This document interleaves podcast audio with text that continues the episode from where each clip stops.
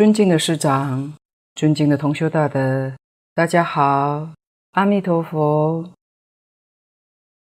今天来讲第四个主题：卖菜师傅的故事。卖菜师傅俗名李郭敏，法号开英。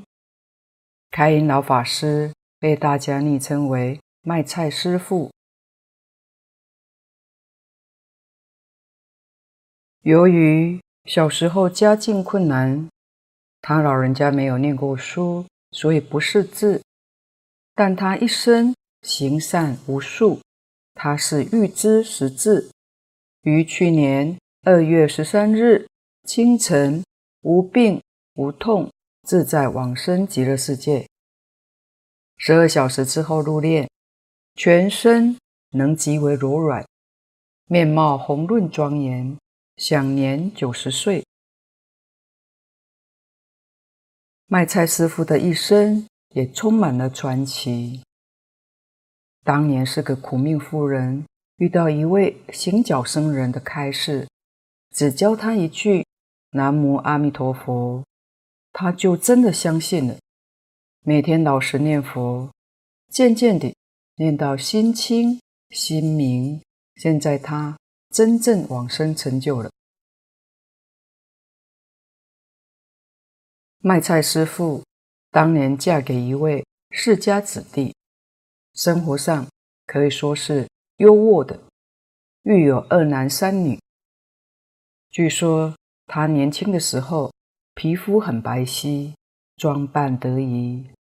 由于先生沉溺赌博，热衷政治活动，后来。宛然变成一位纨绔子弟，最后终究失败，积欠不少的债务。当然，还有一些事情不得已，逼得卖菜师傅于民国六十九年大半夜带着五个孩子，携带六个碗、一个电锅，就离开高雄梓官乡，落脚冈山镇。早年他们夫家是信仰。一般的神道教，在家拜十殿转轮王像。卖菜师傅原本要带他五个孩子去澎湖，但经转轮王指示，才改去冈山的。之后有好一段的时期，他们一家六口三餐都是靠一条丝瓜，就是菜瓜，加一束面。生活可以说极为困苦，所以卖菜师傅自己说，他经常在半夜盖着棉被在里面痛哭，有话没得讲，真惨，就是心里面的苦楚无处可讲。但是有一天，他遇见一位化缘的行脚僧经过，这位出家师父修行上有功夫。也许是佛菩萨应化来点他的、度他的，也说不定。这位行脚僧人告诉他说：“你不可以经常在半夜盖着棉被哭泣。”卖菜师傅被他这一句话吓到。一位素未谋面的出家人，怎会知道他半夜常在哭泣呢？卖菜师傅就回僧人说。我真苦啊，有话没得讲。僧人就告诉他说：“当你睡不着的时候，就念阿弥陀佛；当你很难过的时候，就念阿弥陀佛。这样子，你就不会睡不着，不会难过了。”卖菜师傅本性很单纯，心想：这位出家人会知道他在半夜哭泣，表示他修行功夫很好。那他讲的话应该会有用，就相信了。于是，每当他睡不着的时候，或者心里面很过不去的时候，他就起来念佛。单纯的乡下妇人，真的老实听话。慢慢地，他把寄托就放在念佛上。就这样过了一段时间，他慢慢的。发现不会像以前那样苦了，心境开始有了大转变。卖菜师傅认为，他原本的寿命并不长。有一天，他看见释迦佛之后，他就发愿开始吃长素了。据卖菜师傅自述的遗嘱上，以及他二儿子口述，就是他也曾经告诉他儿子过这件事。他们搬到冈山大约七八年后，有一年，本师释迦牟尼佛视线让他看见，并叫了他一声，卖菜师傅也应了一声，然后释迦牟尼佛就消失了。也许真心念佛，感应佛菩萨视线来慰导他，以增强他念佛的信心。很可惜，卖菜师傅的俗家眷属对佛法并不认识，所以有许多错失访谈的机会点。对于他念佛修行上的功夫转折，比较无法详细得知全貌的过程。不过，真正的修行人。通常也都是低调的，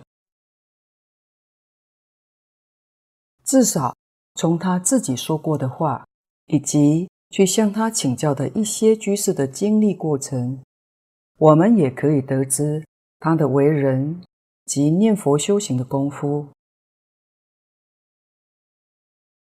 自从行脚僧教他念佛之后，他每天至少念佛五千到一万声。从不间断。他天天在市场帮大女儿卖菜，也天天勤劳念佛。有一天，穿着居士服，这时期他仍然是带发的，就是有留头发的。但是他在市场卖菜的时候，却碰到几位来买菜的妇人，都说：“哎呀！”你怎么把头发都剃得光光的，头还那么亮？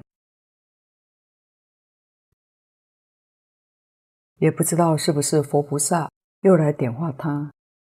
卖菜师傅突然意识到，原来他已经示现出家相。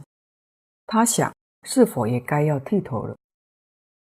原本他是带发在家修行居士，后来就真的剃光头了。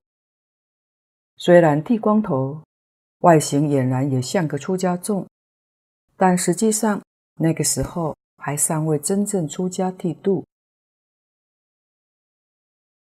他平常白天工作，晚上就去寺庙拜佛礼佛。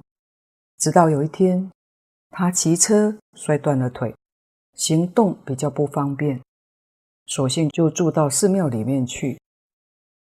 根据寺庙一位老法师说，他只记得卖菜师傅大约在六十几岁的时候，也正式剃度出家了。但确实的年代，这位老法师就记不清楚了。卖菜师傅的法号叫做开因。奇妙的是，他正式出家，并没有告诉俗家眷属，也没有告诉。常常去请教他的俗家弟子，所以没有人知道他早已出家了。一直到他往生之后，俗家眷属才知道有出家这个讯息。寺庙的法师拿一张剃度照片转给他的俗家眷属保存，而我们也是前阵子去访问他的家人才知道的。也许卖菜师傅认为修行上心出家较为重要，形式不那么重要，所以就没有告诉任何人吧。如同在他的遗嘱中自述说，他活到九十岁，一生铺桥造路，有五年煮青草茶给信众喝。民国八十八年起。开始在每年农历七月展铺普渡，也在寺庙报恩堂于初一十五发心普施无形众生。每一年新年布施穷苦人家一千元以及一套衣服。他也常常不施米。卖菜师傅的二儿子，大家都昵称他为二哥。二哥说，他老人家吃穿非常节俭，吃不好的，穿粗破的，但对外施舍却很大方。儿子孝敬供养他老人家，每个月有好几万块，加上其他的，他也都是拿去做善事用掉了。卖菜师傅经常一买就是一台车的柏油，然后骑车到大街小巷去补路面，尤其下雨过之后，路面容易有下陷或者窟洞，他一定会去小巷中巡逻，一看到就马上补起来，避免骑士发生危险。由于他经常穿梭在马路上，所以当他在路上看到猫狗被撞死，他就帮他们皈依、念大悲咒，并找一个人烟稀少、较高处的地方埋葬掉。他自己说，曾经遇到一只大黑狗。最灵验。当他埋好之后，念完大悲咒回向，原本艳阳高照的天气，突然风云变色，下起及时大雨来。也许这只大黑狗的灵在向他致谢感恩吧。还有卖菜师傅，如果知道有穷苦人家的家人过世，连安葬的费用都没有，即便他的手头不足够。也都会去跟一些人化缘，凑足一起做布施。可见他一生为人乐善好施，也由于常常施舍，连穷苦人家都会自己跑去他的门前，他也都会帮助他们度过眼前的难关。他的念佛功夫让他念到心很清净，心很明。所以卖菜师傅懂得大家都是一体的，知道要报佛恩。他省吃俭用，为的都是要帮助更多的人。所以有一次骑车摔碎了大骨，他不敢讲，怕家属念他。老人家应该更怕被禁足吧，因为铺桥造路。是他一生经常所做的，也许是他的发愿之一。如果被禁足，就不能够做了。结果拖了二十几天，后来真的很不舒服，才去医院检查。医师说，整只大腿骨都碎裂了，很严重。他二儿子很惊讶，他怎么还能够站着啊？还有一回，他自己煮黑甜菜吃，黑甜菜的枝茎有一小节卡在喉咙上，很痛苦不舒服。他也不敢讲，也是怕家属念他，所以也拖了好久才去就医，然后被夹出一节枝茎出来。还有，他会捡起卖菜所剥下来的叶菜。通常这个部分都是没有人要吃的，但他很惜福，就带回去煮。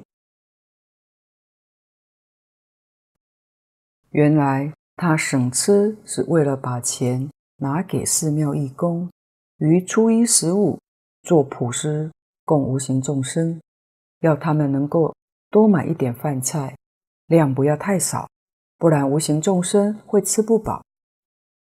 普施供养众生也是他发愿之一，所以他要往生之前，还特别交代家人要继续协助帮忙。末学与卖菜师傅的缘分是在前年十月中见过一次面，那一次是第一次，也是最后一次。他老人家送给末学一串一百零八颗的菩提念珠。那是他多年用功念佛的念珠。他说这个念珠非常好，要默学可以吊在车上，遇到什么事都不会有。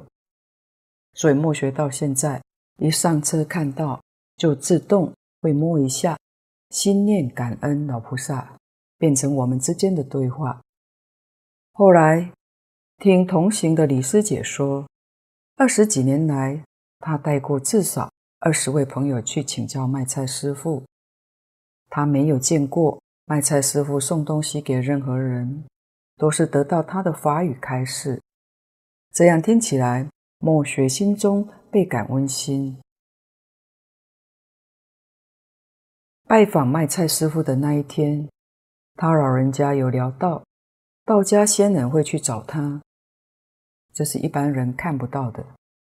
仙人说他有福报，可以活到一百二十岁没有问题。墨学一听就欢喜，请他多注释下去，这样可以帮助更多人。也能够讲他的故事，但没有想到三个多月之后，他还是选择先去西方世界了，表示他是有能力自在往生的。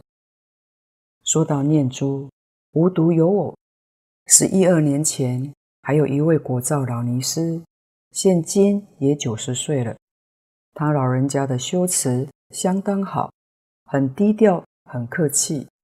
老人家目前已长期闭关中，一心念佛，真的赞叹。他老人家当年很欣喜见到默学，就送给默学手上佩戴的蜜纳念珠。他说：“这样一看到念珠，就会想到他。”其实他们都在提点默学，要常常念佛啊。真的非常感恩他们。默学等人那一次拜访之后，约经过两个月，在二零一六年十二月十日，农历十一月十二日，卖菜师傅因为不识字，只好拜托寺庙一位出家师父帮他先立下遗嘱。不久之后，卖菜师傅就示现身体微恙。家属就带他去医院住院，但是在医院却检查不出来有任何的问题，所以一个多月之后，医师就要他们办出院回家。在住院的期间，卖菜师傅就跟二哥说，他就要往生了，但二哥却回他说，不要讲这个话，你身体还可以活好久的。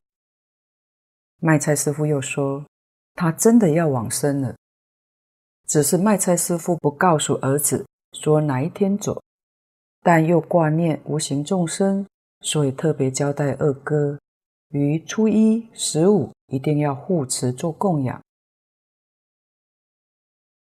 还要他去捡白布料做三件贴身衣物。后来，当他们出院回家两个礼拜以后。”他就真的往生了。往生的当天是去年二月十三日，农历一月十七日，早上七点十分走的。大约清晨五点半时，二哥运动后绕过去看他老人家，就问长期照顾他的阿香小姐说：“师父吃过早餐了吗？”阿香回答说：“师父还在睡觉。”于是二哥就先回家，因为他住家与寺庙距离很近。大约快七点左右，阿香打电话给二哥说：“师父一直在睡觉，很奇怪，都叫不醒来。”然后二哥就赶过去，也把他的大姐叫过来。卖菜师傅仍然像睡着一样躺着。到了七点十分，他们发现他大喘了三下，就走了。卖菜师傅要走之前，身体并没有病痛，他也没有靠人家助念，就自在蒙佛接引了。所以他是预知时至的，显见他的念佛功夫也是不简单的。他往生后，大众开始。为他助念，持续十二小时才入殓。全身极为柔软，面貌栩栩如生，非常庄严，享年九十岁。其实他的家人并不懂佛陀教育，就是不懂佛法。不过这样也好，二哥很自然地跟墨学说：“奇怪，一般人死去的身体是硬邦邦的，他的身体怎么就像麻糬一样，超级软的？”墨学就跟他们分享说：“这是往生西方极乐世界的瑞相啊，何况他老人家。”早先预知时辰，只是你们没当这一回事而已。卖菜师傅曾告诉过李师姐说：“念佛非常好，他每天念佛，渐渐念到心清心明，很多的事情自然就懂了。所以来向卖菜师傅请教的信众居士其实不少。”受其教诲的故事也很多，墨学在此仅提出几个来分享，以作为学习因果佛陀教育。有一年，一位寺庙的庙公过世，依照台湾人的传统习俗，家属想要烧很多的纸钱送给他。听老人家说，一般人往生要烧纸钱。即使下着大雨，如果浇上酒精，通常也会烧尽的。但是这位庙公过世，虽然出殡当天下着毛毛雨，也浇上大量的酒精，一直浇，但是始终就是烧不起来。当场没有人知道原因何在。卖菜师傅就私下告诉李师姐说，只有他知道原因。因为这位庙公生前有贪污了寺庙的钱，拿去私用了。这个例子就是告诉我们：常住之物，慎勿施用啊。佛门中有一句话说：“爱护常住物，如护眼中珠。”就是对于常住的物品，要像爱护自己的眼珠一样的爱护、珍惜。不论出家人或者是在家居士，对于常住的任何物品，不仅要爱护珍惜，而且更不能将常住的物品挪作私用，这都是有因果的。也正因为常住之物品不能乱用，所以有很多出家人多谨慎对待生物，生怕稍有不慎背上因果的。所以有一位。懒安和尚说过：“常住之物，不可丝毫有犯，其罪非轻，先胜后胜，非不叮咛。往往闻者未必能信，信者未必能行。三生或出或处，未尝不以此切切戒意，有恐有所未至。”这是说，常住的财物不可以丝毫有犯错，一旦有过失，这个罪过是特别的严重。所以这些历代的先圣祖师们，没有一个不切切小心、谨慎防护、警戒的。但是往往听者不一定能够信，信者不一定能够行。山中僧人出外行脚。或者住在寺院的时候，向来都把这件事情切切放于心上，还恐惧能有不周到之处。因此，有一些古德都会引偈诵自己，例如《禅林宝训》上说：“十方生物众如山，万劫千生起一环。”今口共谈曾未信，他年增免铁城关。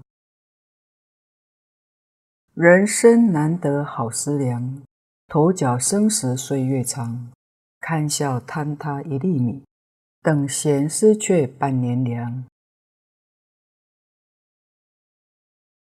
所以，懒安和尚很重视生物的正确使用，不仅劝人如法使用常住之物，同时还警惕自己不能侵犯生物。这首偈说明了施用常住之物的报应很大，三恶道啊！也仅是我们要倍加珍惜常住之物品。另外，卖菜师傅出家的寺庙有好一阵子都在大兴土木整建。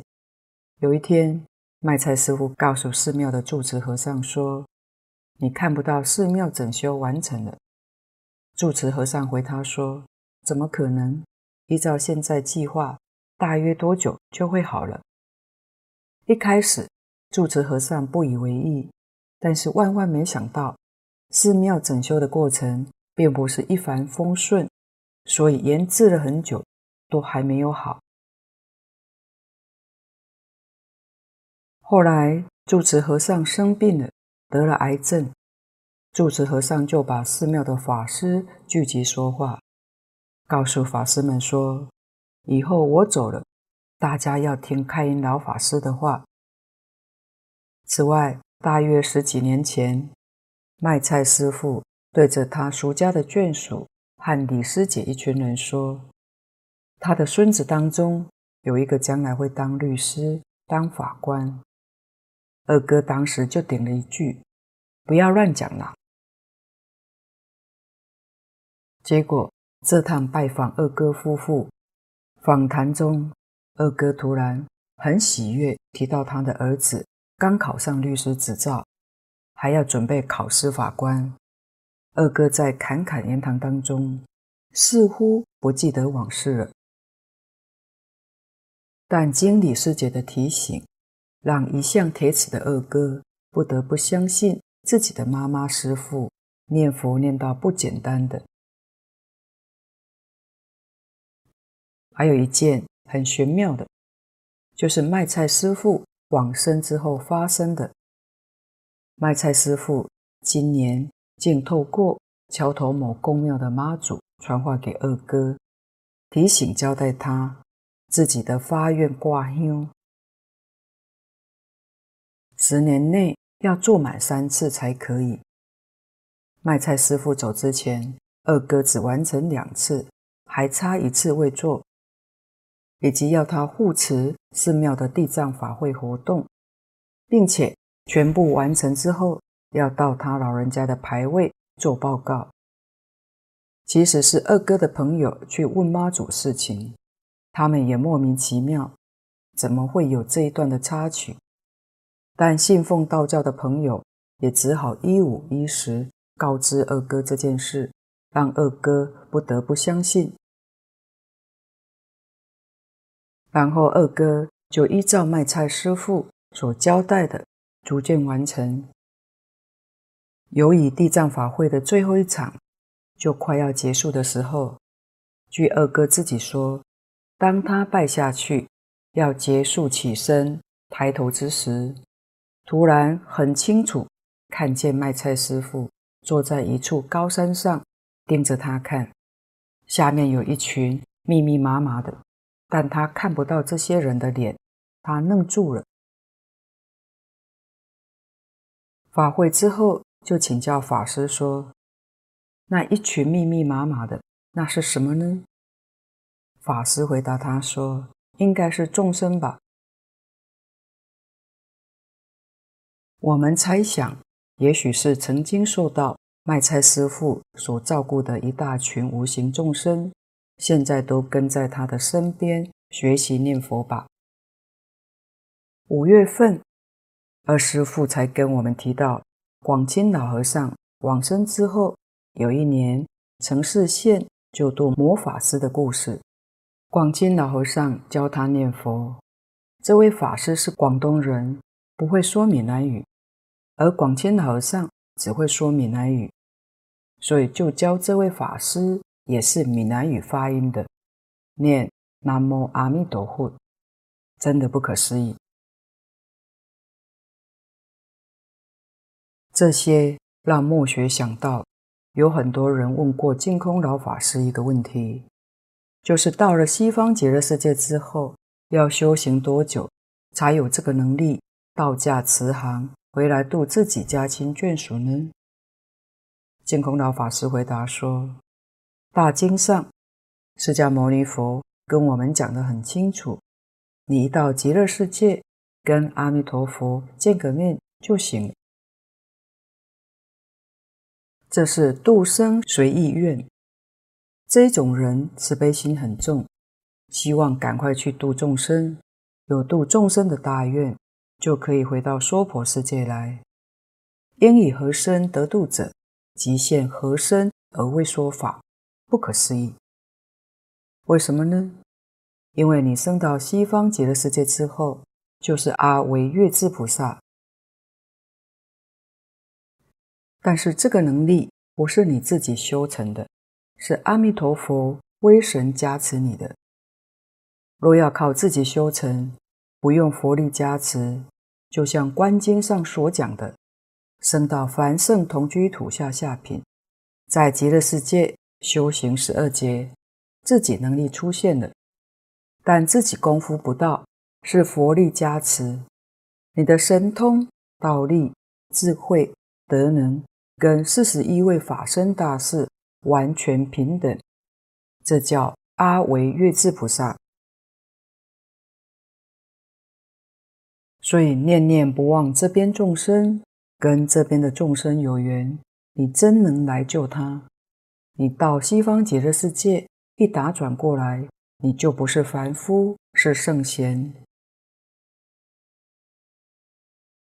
如果你明白这个道理，了解事实真相，西方净土一定要去。条件就是信愿要很恳切，就像蕅益大师说的，能不能往生，关键在于。信愿之有无，品位高下是念佛功夫的浅深。基本上，我们学佛人不提倡怪力乱神，也不想被误会。但是遇到了，也是要有智慧来辨别的。《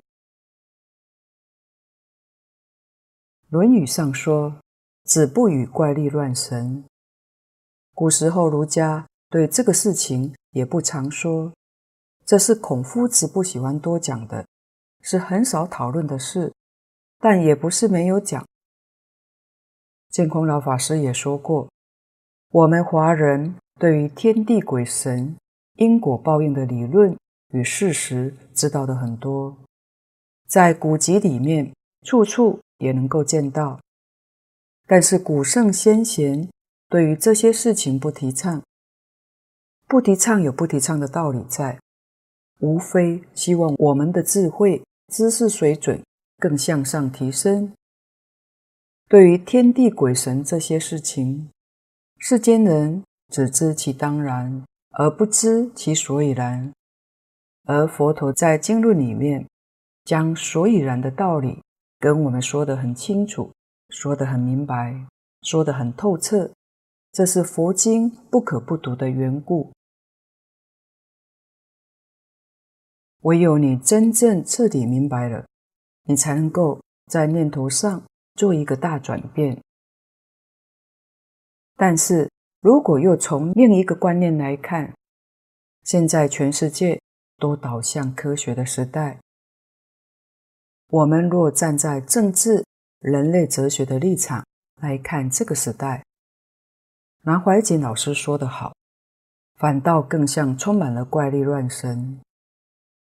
怪力乱神是什么呢？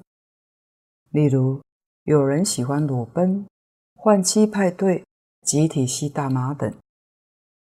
报章杂志一刊登这些奇闻，等于在提倡怪事。每登一次，就会引起效法者。像抢银行、毁容案、随机犯案，以前没有人知道的方法手段，每一经报道以后，接连就发生许多类似的案子，不然就是在路上互看不爽，打一架，刺一刀，开一枪。人类的思想纷乱，就会造成社会上的混乱不安，加上一些新兴宗派的崛起，问题都很严重。这不就是社会上怪力乱神的现象吗？真多啊！从卖菜师傅的故事引发我们净土学人可以学习到的是：老实念佛，莫换题目。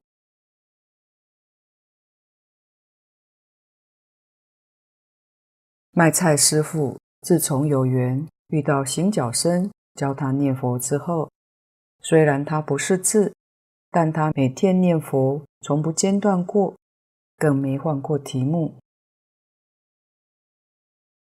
我们现在之所以念佛念得不得力，关键都在于不老实。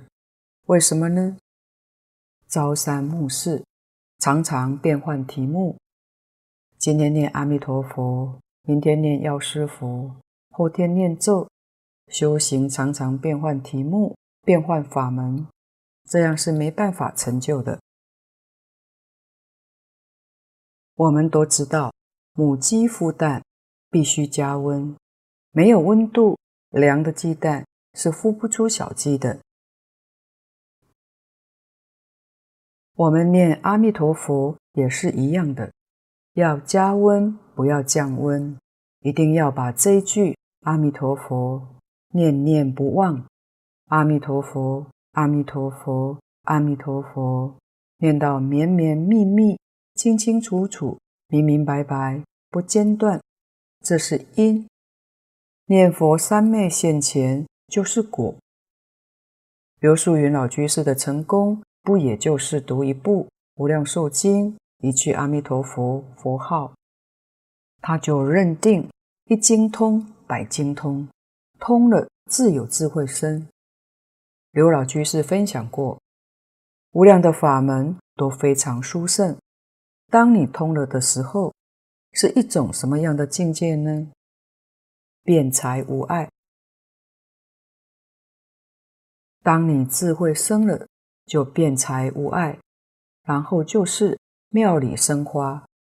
他说，学佛学到一定的时候，那种妙的感觉会油然而生，这是他修行上的经历。老实念佛，莫换题目。是净土宗八祖莲池大师说的名言。莲池大师三十一岁出家，出家之后就到处参学。当时北京有两位大善之士，一位叫孝严禅师，一位是辩荣禅师。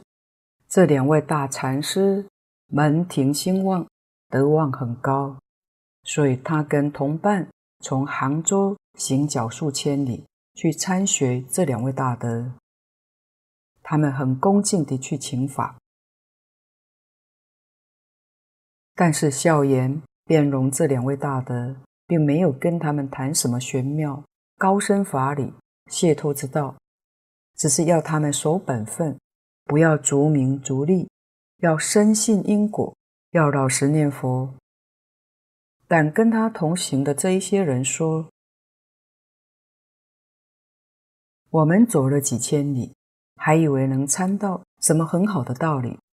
这些话都很平常，谁都能够说得出来嘛。然而莲池大师却不是这样认为，他觉得这样正是说明这两位大德可贵之处。如果两位大德要说些玄妙的话，凭他们一辈子修行，哪会说不出来呢？但是他们不说玄妙高深道理，而是把得到真实受用的几句话传授给我们后辈，反而是要感恩戴德，欢喜信受。所以莲池大师当时内心是感动的。想想出家人有几位能守本分的呢？有几位能够真正不贪求名利呢？又有几位？能真正深信因果而不动摇呢？念佛人又有几个能把佛号念得纯熟呢？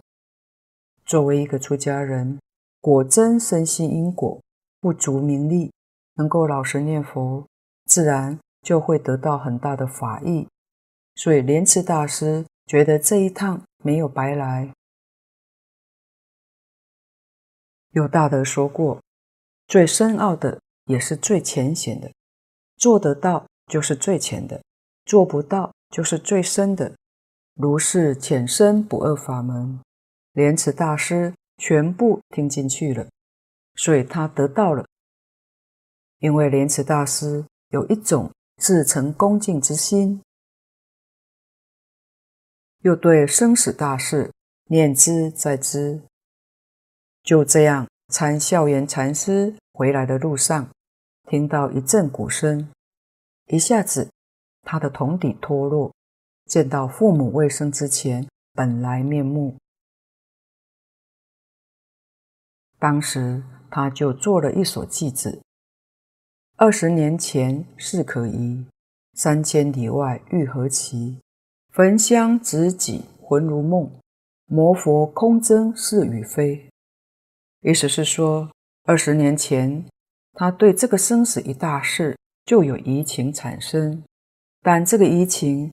是在他从南方杭州到北京这样参学的三千里外，才由这个鼓声把这个疑团解开了，是何等奇特！这种奇特的一桩事情是什么呢？焚香就是表恭敬的，对三宝的一种焚香；执己表在战场上打仗，这两件事情。实际上都是梦中之事，在梦里有魔与佛的对待。实际上，魔和佛都是空的，这些是非都没有的。汉三大师认为这是莲池大师的开悟记，莲池大师对两位大德的开示如是受用，结果修得明心见性，念佛三昧现前。莲池大师回来之后，就在云栖山搭茅棚苦修。当时该处正逢大干旱，老百姓就请求他祈雨。他说：“我没有祈雨的法术，我只会念佛。”但是老百姓坚持请求，莲池大师也很慈悲，他就敲着木鱼，边走边念佛，念佛所到之处，很快就下起了雨。因此，当地的老百姓对他很尊敬、很敬仰，大家就帮他建了一个寺院，叫做云栖寺。十方的学子也慕名来依他修行，所以寺庙很快就未成丛林。莲池大师一生通宗通教，特别在华严中有很深的造诣。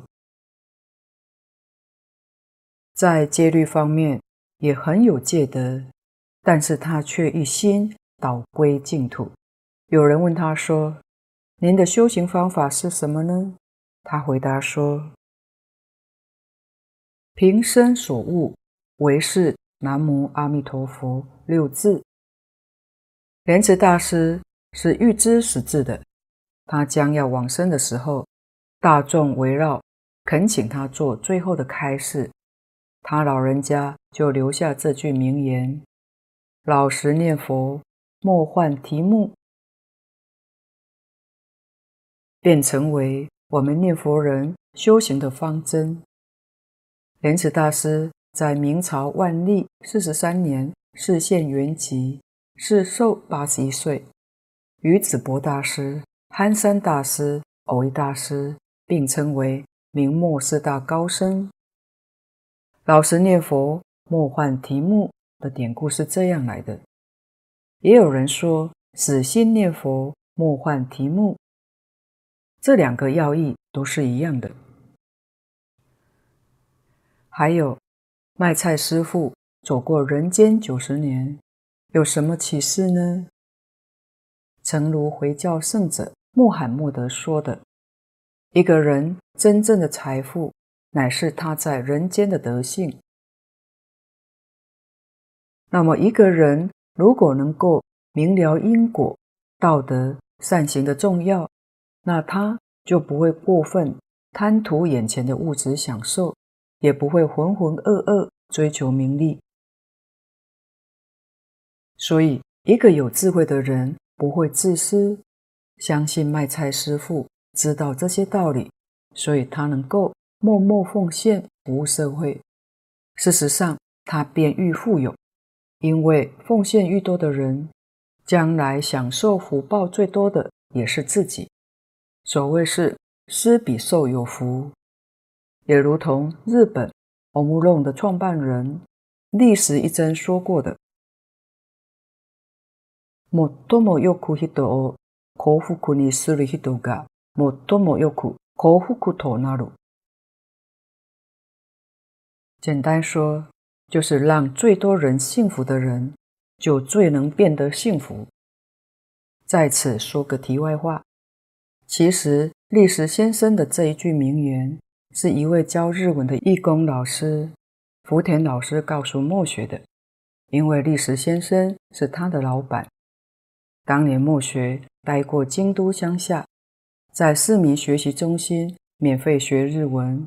这位福田老师说：“你们都叫一真的，怎么那么巧，都说过同样的话，都愿意奉献服务他人？因为有这么一段的小插曲，末学一直把这句真言贴在墙上，随时提醒自己勿忘初心。”我们也要晓得，行善不一定要有大财富、大学问，只要大家愿意发心行善，尽量一有机会就帮助他人，以解除他人的痛苦，能增进大家的幸福，实践各种的美德，都是功德无量的善行啊！今天的分享报告先到此地，若有不妥之处，恳请诸位大德同修不吝指教，谢谢大家，感恩阿弥陀佛。